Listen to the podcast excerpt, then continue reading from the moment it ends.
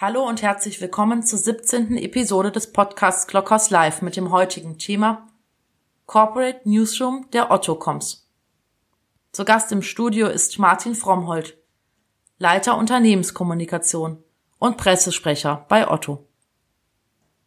Martin sagt, die Marke Otto hat sich in den vergangenen Jahren erfolgreich vom Händler zur Plattform entwickelt.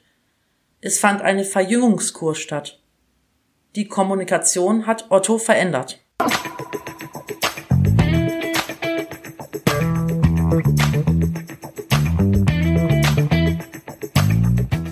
Ich finde sehr schön, dass du heute dabei bist. Ich habe es ja eben schon gesagt, ich freue mich riesig. Für mich bist du irgendwie so der, der Kommunikator, wenn ich das so in, in, in meiner Liste zusammenpacke. Welche Wünsche habe ich immer an Kommunikatoren? Dann geht's um persönliche Kommunikation, Glaubwürdigkeit, Transparenz, Haltung, Leidenschaft. Du bist irgendwie mein Wunschkommunikator. Ähm, wer, wer bist du und warum schaffst du das, was so viele Unternehmen nicht schaffen? Oh wei. Das waren jetzt ja äh, ziemlich viele Vorschusslorbeeren. Also, äh, ja, Martin Frommer ist mein Name, mittlerweile 51 Jahre alt und ich mache jetzt Kommunikation seit über 22 Jahren. Ähm, habe ein paar sehr, sehr schöne Unternehmen durchlaufen dürfen, war beispielsweise mal bei der Tier Online, als es die noch gab, äh, habe bei Hermes lange gearbeitet, bin so auch in die Otto Group reingekommen. Und ähm, ja, jetzt bin ich seit dreieinhalb Jahren äh, bei der Otto Einzelgesellschaft. Und äh, weil es da eben so eine Namensgleichheit gibt, es gibt einmal die Otto Group und einmal eben die Otto Einzelgesellschaft, dazu vielleicht mal ganz kurz die Erläuterung, also die Otto Group, das ist so äh, die Holding, die halt die über 120 äh, Unternehmen der Otto Group äh, zu kulminieren. Ähm, das Kollege, der Thomas Vogt, der steuert da die Kommunikation. Und ich habe das große Vergnügen, zusammen mit meinem Team die Kommunikation für die Otto Einzelgesellschaft zu machen. Und wir sind sozusagen das alte Stammhaus, aus dem dieser ganze große Konzern hervorgegangen ist. Und äh, ganz, ganz viele verbinden uns natürlich auch mal noch mit dem Katalog den wir aber vor zwei Jahren schon äh, sehr erfolgreich abgemanagt haben. Äh, trotzdem ist er noch bei ganz, ganz vielen Leuten im Kopf und wir versuchen dagegen zu steuern, unter anderem mit vielen digitalen Formaten und natürlich mit der Otto.de, die es mittlerweile auch schon seit 25 Jahren gibt. Mhm. Ein alte Katalogformat, ich weiß gar nicht, wer es war, hat in der in meinem Announcement, dass ich dich heute als Gast haben darf, drunter geschrieben, Otto finde ich gut. Ich glaube, das kommt noch aus der Katalogzeit. Ähm, kann ich ja. mich auch noch gut dran erinnern. Nur ist ja gerade so, dass das alte, du hast es gesagt, das ist so das alte Stammhaus und gerade das fällt mir zumindest auf mit einer ähm, mit einer sehr, na, wie, wie nach einer Verjüngungskur. Was, wie, wie funktioniert sowas? Wie kann man so ein, ein auch familiengeführtes Unternehmen, auch das hört man ja öfter, dass gerade so familiengeführte Unternehmen irgendwie so im, im, na, in der Tradition verhaftet bleiben. Wie geht das und warum ist euch das gelungen, da wirklich auch so eine moderne, liberale, auch an gesellschaftlichen Themen sich einmischende Außenwirkung zu haben? Hm, also ich glaube, Familienunternehmen sind ja vielleicht gar nicht mal so anders als andere äh, Großunternehmen. Ähm, es dauert eben manchmal, ähm, bis die auf neue Trends aufsetzen, aber da muss ich auch mal eine Lanze brechen für Otto. Ähm, denn da hat man schon auch in den, in den vergangenen Jahrzehnten noch das eine oder andere neu gemacht. Also äh, Gleichwohl hast du natürlich recht. Hm, die Kommunikation, die war viele, viele Jahre sehr hanseatisch äh, geprägt, also eher zurückhaltend. Man hat um sich so wahnsinnig viel Aufhebens gemacht. Äh, die interne Kommunikation, die war schon immer extrem wichtig im Haus, aber extern, da hat man auch mal gesagt, okay, da sind wir, ich will nicht sagen, da sind wir uns selbst genug, aber da hat man schon eher mal äh, sich eher zurückhaltend positioniert. Und mhm. jetzt muss man wissen, dass äh, Otto ja viele, viele Jahrzehnte Händler war und wir uns jetzt seit einigen Jahren zur Plattform entwickeln. Sprich, immer mehr Lieferanten und Marken äh, sollen bei uns eben stattfinden, sollen auf unserer Infrastruktur aufsetzen. Und da hatte ich schlichtweg auch das große Glück, äh, genau zu diesem zu diesem äh, ja, Wendepunkt äh, dann zu Otto zu kommen. Und wie es dann, so oft ist, wenn sich im, im Haus was Neues tut, dann äh, sind auch alle aufgeschlossen, auch noch für andere Neuerungen. Und das haben wir in der Kommunikation genutzt und die ziemlich stark umgebaut. Okay. Wenn du sagst vom, vom Händler zur Plattform, das verstehe ich natürlich aus dem, aus dem Business-Kontext, aus dem Business-Case. Aber was, was macht das mit so einem Haus? Also was, das ist ja auch, wie du sagst, da, da muss ja dann irgendwie einen, einen riesen Ruck durch die, durch die Flure gegangen sein. Ah, wie, wie schafft man es von so einem traditionellen Unternehmen in, ins Internetgeschäft einzusteigen, modern zu werden, digital zu werden? Ähm, ich glaube schon, dass da, dass da ganz viel, ganz viel passiert, auch in den Köpfen der Menschen, die vielleicht schon sehr lange dabei sind. Ja, klar. Ähm, also digital sind wir schon seit 25 Jahren. Also so lange gibt es auch DE. Aber es ist natürlich was anderes, wenn du für dein eigenes Business nur verantwortlich bist, als wenn du plötzlich eben auch als Dienstleister auftrittst. Und letzten Endes ist das, was wir jetzt machen, eben bei dieser Plattform Werdung, ist, dass wir unsere Geschäftsmodelle erweitern. Das heißt, ähm, wir stellen unsere Infrastruktur zur Verfügung. Wir sind plötzlich dann eben auch ein Anbieter. Also wir sind Dienstleistungsanbieter. Und das macht natürlich auch was mit den Köpfen.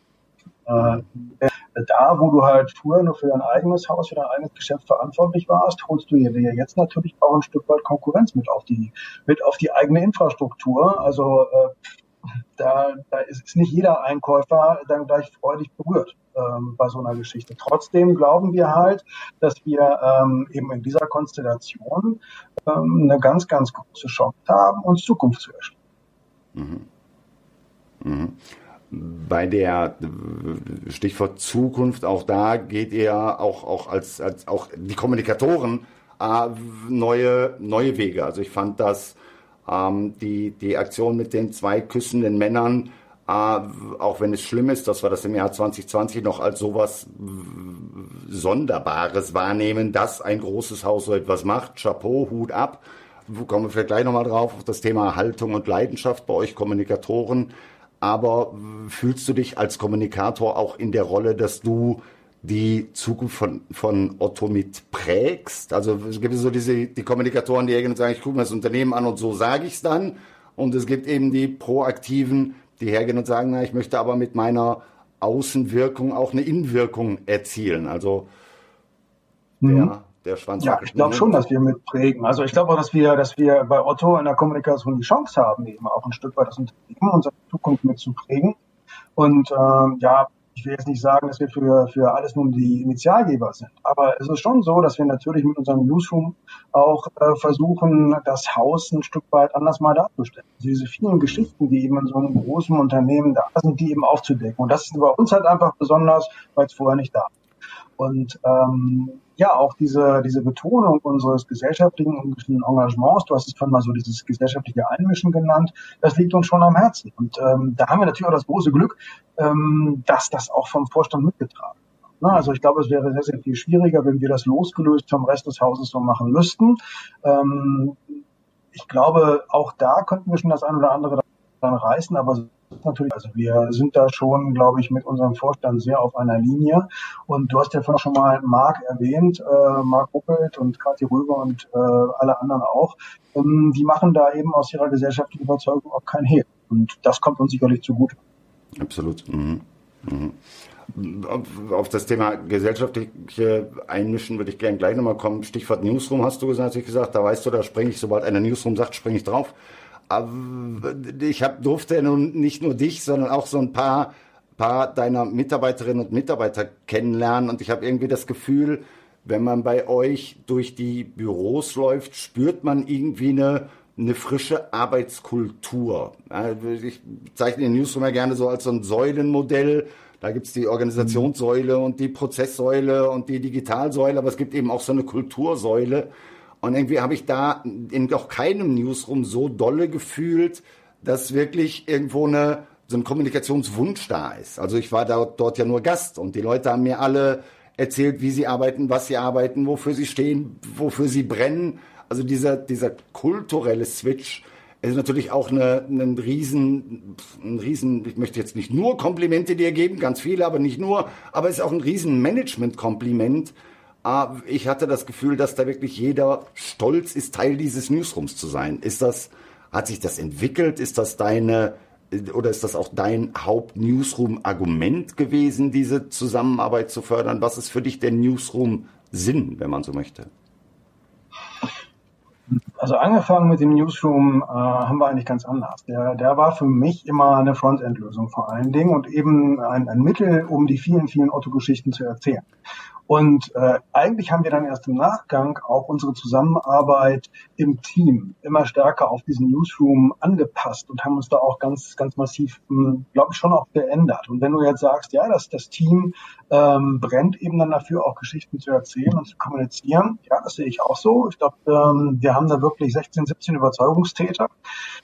Das kommt, äh, kommt der Leistung zugute. Aber letzten Endes ist, glaube ich, der, der größte Katalysator mh, hm, für das, was wir tun, wirklich so der, der Spaß auch an der Arbeit. Und der Spaß kommt sicherlich einmal daher, dass, äh, glaube ich, ein gutes Team empfinden, wir auch das Unternehmen ganz gut, äh, ganz gut abkönnen und uns dieses Unternehmen eben auch, auch viele, viele Freiheiten gibt. Und diese Freiheiten versuchen wir einfach auch nur äh, an, an unsere Mitarbeiter, also an mein Team weiterzugeben, bin fester, äh, fest davon überzeugt, dass wenn du Spaß bei der Arbeit hast, dann haust du auch gerne mal einen Schlag mehr mit rein. Und das stelle ich halt fest, wenn ich so auf das gucke, was wir in den letzten Jahren so gemacht haben. Also insofern, ja, fühle ich mich ein Stück weit dann bestätigt, das so, so angegangen zu haben.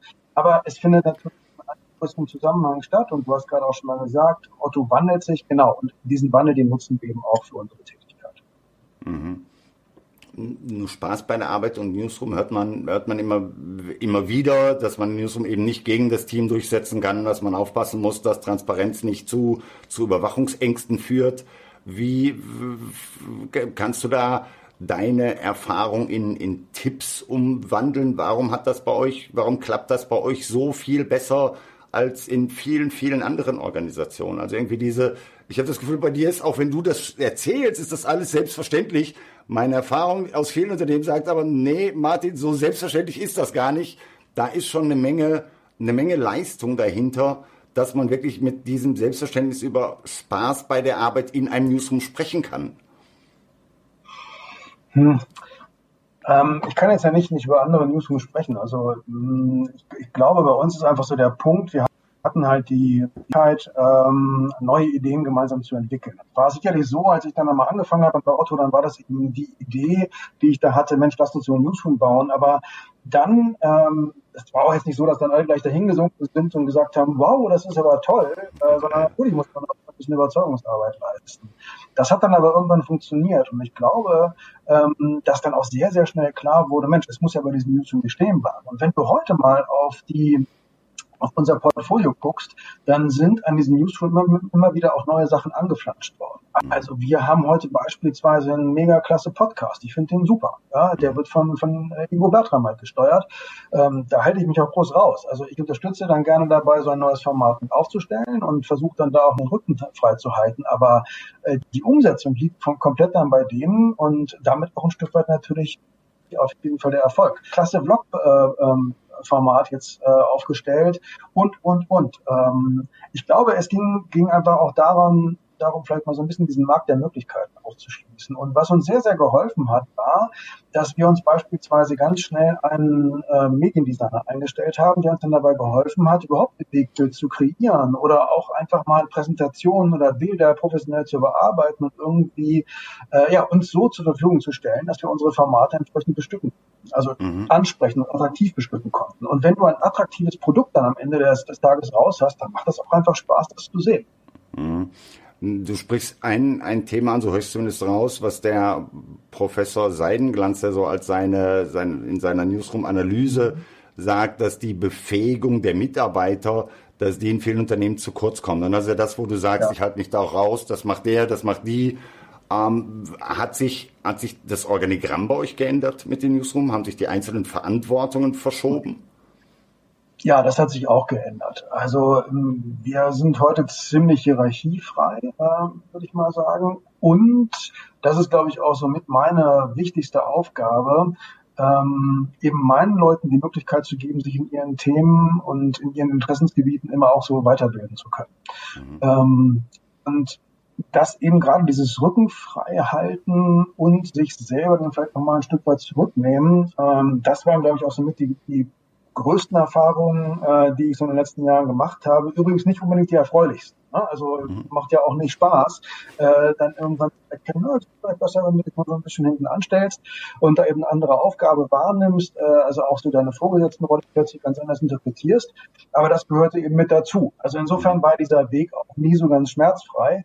Ähm, aber letzten Endes, wenn ich heute darauf gucke, bin ich sehr zufrieden, ja.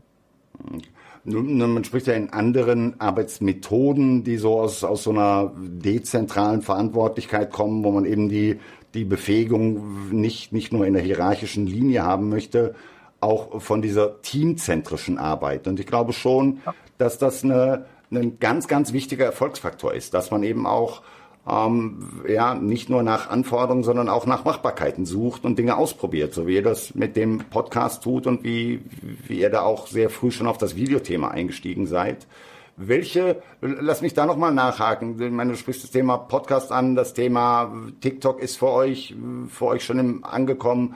Welche neuen Skills äh, siehst du, die ihr aufgebaut haben, die wirklich auch eine Veränderung gebracht haben? Also nicht nur Skills, wo man hinterherlaufen muss, ähm, sondern auch Skills, die so ein bisschen den, den, den Spirit verändert haben. Ist da Video auch bei euch intern was, was, was eure Kommunikationsdenke weg von der Textwüste geändert hat?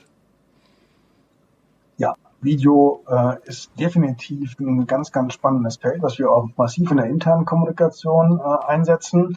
Sowieso Stichwort interne Kommunikation. Ich glaube, es geht immer auch darum, wie man überhaupt Kommunikation versteht. Und da entdecken wir also immer wieder, also ich bin ja nicht der Einzige, der mal nach, nach draußen geht und mit anderen Leuten spricht, sondern das macht das ganze Team auch. Und dann entdecken wir immer wieder, dass wir offensichtlich zu vielen anderen Kommunikatoren ein leicht anderes Kommunikationsverständnis haben. Das gilt eben auch für die interne Kommunikation. Also ein Social Intranet haben heute die meisten Unternehmen. Wir sind machen jetzt einen Schritt weiter gegangen. Im Zuge der MS Office 365 Einführung haben halt gesagt, okay, dann ist das jetzt wohl eher eine Community. Das bedeutet natürlich auch für uns in der Unternehmenskommunikation, dass wir viel Verantwortung abgeben. Also wir verstehen dieses Intranet jetzt und in dem kann jeder posten, kann jeder schreiben und soll das auch tun. Das heißt, also wir sind nicht mehr der Filter, durch den alle Informationen gehen, sondern wir sind eigentlich eher nur noch die, die enablen und die Leute und die Kollegen ermutigen, macht was, ja, und stellen ihnen halt ein Skillset zur Verfügung, äh, versuchen sie ein Stück weit, ich will nicht sagen ausbilden, das hört sich jetzt so großkotzig an, also es ist eher so ein, ein bisschen auch an die Hand, ermutigen und zeigen, hey, ihr könnt kommunizieren. Und wir erinnern sie halt auch daran, dass sie das in ihrem Privatleben ja sowieso tun. Ja, also wenn wir heute mal auf, auf die Mobilnutzung gucken, ja, guck dich um in der U-Bahn etc. Die Leute sitzen da und, und gucken in ihre iPads, äh, schreiben kurze Texte etc. etc. Also kommunizieren kann eigentlich jeder und dazu regen wir immer wieder an. Spricht man mit anderen darüber, wird oft gesagt, boah, und das traut ihr euch? Ja, klar, sollte man sich auch trauen, denn wir gehen auch fest davon aus, dass ein, ein Mitarbeiter nicht am Unternehmenseingang seine Mündigkeit abgibt. Äh, warum sollte er dem Unternehmen, in dem er arbeitet, lass uns doch vielmehr da positiv rangehen und schauen, Mensch, kann der nicht eben auch was zur Unternehmensöffentlichkeit beitragen? Kann, findet der nicht vielleicht auch Spaß daran, sich mitzuteilen? Ähm, also du siehst, man muss vielleicht manchmal noch mal einen Schritt weiter gehen, dann ist man auch ganz schnell bei einer Philosophie. Die muss nicht richtig sein, aber es ist auf jeden Fall das, was uns ein bisschen trägt. Mhm. Aber ich glaube, diese, diese Enabler, wir haben jetzt schon mehrere Dinge angesprochen, also diese Befähigung, Verantwortung eben dezentral im Team zu haben, die, die Kultur, dass die Menschen auch, auch sich entwickeln dürfen, ihre, ihre Freiräume, ihre Leidenschaften finden und auch das Thema loslassen, also dass eben Newsroom nie heißt Content Owner, sondern ja, Orchestra Orchestrator oder Hub oder wie hast du es genannt, Enabler. Finde ich ja. einen spannenden, spannenden Punkt und, und auch einen, der, den ich glaube, der, der ganz viel Erfolgspotenzial hat, wo ich auch hoffe, dass mehr und mehr Unternehmen diesen Weg folgen werden. Jetzt haben wir ganz viel über die erfolgreichen, äh, wie machen wir das oder wie macht ihr das gesprochen. Lassen Sie über die erfolgreichen, warum macht ihr das sprechen? Also kannst du hergehen und deine einzelnen Aktionen bis hin zum Gesamtbild des Newsrooms ein, ein Wert der Kommunikation messen? Also wie, wie misst du, ob die, ob die Leistung im Output vernünftig ist und nicht nur der Newsroom Selbstzweck ist? Auch das, die Kritik gibt's ja öfter, äh, dass, dass der Newsroom einfach nur eine andere Arbeitsmethode ist, aber eben keine, keine Leistungsverbesserung bringt. Ja, da ist aber was dran. Und in Sachen Analyse und Controlling haben wir auch noch nach wie vor ja, Nachholbedarf. Ähm, da werden wir jetzt auch eine hoffentlich wissende Kollegin oder einen wissenden Kollegen dazu gewinnen. Also wir haben gerade auch eine Ausschreibung entschlossen, indem wir uns da äh, eben einen, einen professionellen Support holen möchten, der uns dabei hilft. Äh, momentan setzen wir natürlich noch auf die ganz normalen Zahlen, die man eben so bekommen kann, äh, auf Zugriffszahlen. Wir gucken natürlich darauf, wo greifen Medien beispielsweise auf die von uns bereitgestellten Materialien, die wir im Newsroom haben, also auf die Artikel, wo greifen die zu, wo werden wir zitiert. Das, damit bin ich auch sehr zufrieden, äh, mhm. aber es, ähm, es reicht mir aber noch nicht zur Steuerung. Ähm, okay. So, und das das ist genau so ein Punkt. Momentan haben wir, also seit einigen Wochen sind wir sehr, sehr stark beispielsweise auf Diversity-Themen aus den unterschiedlichsten Gründen. Äh, du hast schon mal dieses, das Video gemacht, also wo sich die, die beiden Jungs küssen. Ähm, das war dann, ist dann auch oft mal so ein Initialgeber, warum wir uns denn so einem Thema nähern. Äh, aber dann sind wir oft eine Zeit lang so ein bisschen monothematisch unterwegs. Und ähm, da, glaube ich, hilft uns dann besser auch eine, eine, gewisse Steuerungslogik. Und ich hoffe, dass wir die innerhalb der nächsten sechs Monate kriegen. Ähm, also völlig richtig, auch da haben wir noch sicherlich Potenzial äh, nach oben, um unsere Arbeit noch besser auszurichten. Aber gucke ich einfach nur auf die Zahlen und gucke ich auf die Zugriffe und gucke ich auf das, was eine unserer wichtigsten Zielgruppen, nämlich das sind ja immer noch Journalisten, uns über den Newsroom mitgeben, dann bin ich da ganz Okay. Nun klar, ich weiß, dass, dass die Frage immer schwer zu beantworten ist, wie, wie will man bewerten, ob Kommunikation jetzt äh, erfolgsversprechend ist oder nicht. Also wie, ich kann mich erinnern, mein erster Cebit-Besuch vor, es ist 25 Jahre, glaube ich, her, da hat der Vertriebsleiter danach gefragt, hat sich das für uns jetzt gelohnt? Und das ist natürlich immer so ein bisschen schwierig. Aber meine, die, die Sichtbarkeit, ich glaube, das kann man auch ohne, dass man da empirische äh, Zahlenkolonnen auswertet. Die Sichtbarkeit von euch empfinde ich als riesenhoch, egal auf welchen Kanälen. Ihr seid nur nicht, nicht DAX gelistet. Das heißt, die, ich unterstelle mal, die Journalisten rennen dir auch nicht die Bude ein. Also von daher ist ja, ich glaube auch das äh, bedeutet ja auch, dass man, dass man eine Markenattraktivität für den Dialog anbieten muss. Und kannst du, kannst du das spüren? Also merkst du, dass ihr für dass das mit euren eigenen Kanalaktionen auf Social oder auch auf den eigenen, auf den Own Channels, dass darüber auch die Pressekommunikation sich bei euch verbessert, verändert, die Nachfrage steigert? Ja, also das definitiv. Ähm, einfach weil, also man muss man darf jetzt auch nicht nur den Newsroom sehen, sondern wir haben ja auch unsere Social Media Aktivitäten ausgebaut. Wir sind recht aktiv auf Twitter äh, etc. Äh, auch bei LinkedIn beispielsweise. Auch das hatten wir heute schon. Ja, du hast Marc zitiert, der eben dann auch auf LinkedIn ja dann da äh, sich mehr und mehr auch mal präsentiert. Und ähm, insofern, ja, wir haben sicherlich eine höhere Sichtbarkeit, wir sind präsenter. Ähm, und das bekommen wir auch immer wieder so ein bisschen zurückgespielt von vielen Journalistinnen, die uns äh, okay äh, vielleicht vor zwei Und das macht ihr auch. Ja, also wir sind, glaube ich, heute auch für, für sehr viele eher äh, technisch orientierte äh, Kollegen eine ganz gute Anlaufstelle, ähm, weil wir eben auch mal Sachen zeigen. Wie funktioniert beispielsweise CGI? Ja, ähm, womit arbeiten wir? An welchen Technologien arbeiten wir, um vielleicht in drei, vier Jahren äh, Kunden noch besser über Produkte, die sie bei uns erwerben können, zu informieren? Was geben wir denen für Hilfsmittel an die Hand? Ähm, also all solche Sachen machen wir da und ähm, insofern glaube ich, haben wir auch gut daran getan, einfach mal ja, Otto so ein Stück weit aufzuschließen, Leute zu machen, guck mal, das findet man alles bei uns, damit beschäftigen wir uns. Ähm, und das kann dann aber zum Beispiel auch mal eine Geschichte sein über unsere Kantine, die mehrfach ausgezeichnet worden ist und dann guckt man da immer eben drauf. Also, was ich, will ich damit sagen, dieses ähm, Otto bietet halt weit mehr als einfach nur ein E-Commerce-Unternehmen zu sein, sondern da ist ganz viel Kultur, da ist äh, politisches Engagement drin ähm, und da stecken jeden Tag neue Geschichten drin, die versuchen wir eben zu heben und damit Interesse zu, zu wecken bei Multiplikatoren, bei Journalisten, für die, die dann hoffentlich mal irgendwie dabei. Oft klappt das, manchmal klappt es natürlich auch noch nicht. Mhm. Du hast es eben, eben mit dem Wort monothematisch, glaube ich, angesprochen. Auch da ist natürlich die, die, die Frage, wie weit Ihr, ihr, zeigt, ihr beteiligt euch an, an gesellschaftlichen Themen, auch mit dem, äh, mein jeder Kommunikator weiß, je nachdem, was er kommuniziert, das wird nicht nur Zustimmung finden, gerade in den sozialen Netzen, wo, mhm. äh, ja, wo eben alle Schichten der Gesellschaft vorhanden sind. Ähm, warum wählt ihr oder wonach wählt ihr euren Themenmix? Von der Kantine bis zu gesellschaftlichen Themen bis zu ja, reinen, nackten Unternehmensnachrichten? Also wie, wie passiert da so ein, so ein Themenmix? Wie, wie legt ihr eure, eure Themenplanung fest? Ist das eine zentrale Verantwortung oder ist das, gibt es irgendwie so die, die Chefredaktionsmeetings? Wie, wie funktioniert das? Weil auch das finde ich immer spannend. Wie, wie geht ein Themenmix?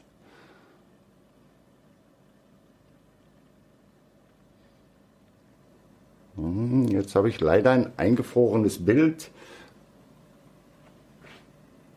Das hoffe ich, wird sich gleich wieder auflösen. Sagst du noch einmal bitte? Ja, jetzt sehe ich dich wieder winken. Du warst für einen Moment eingefroren. Ich weiß nicht, ob du meine Frage noch verstanden hast. Wie ist eure, wie funktioniert die redaktionelle Arbeit eurer Themenauswahl? Ich formuliere sie mal ganz kurz in einem kleinen Satz. Mhm.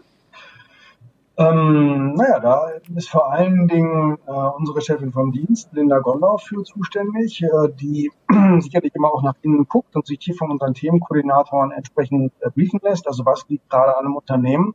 Mhm. Linda hat aber immer auch den Blick nach draußen, äh, sprich matcht dann eben auch, äh, was könnte von unseren internen nach externen hin ganz gut passen. Was müssen wir aber eventuell auch einfach solo spielen, weil es nun mal eine reine Otto-Sache ist, für die wir auch keinen richtigen Standpunkt draußen finden.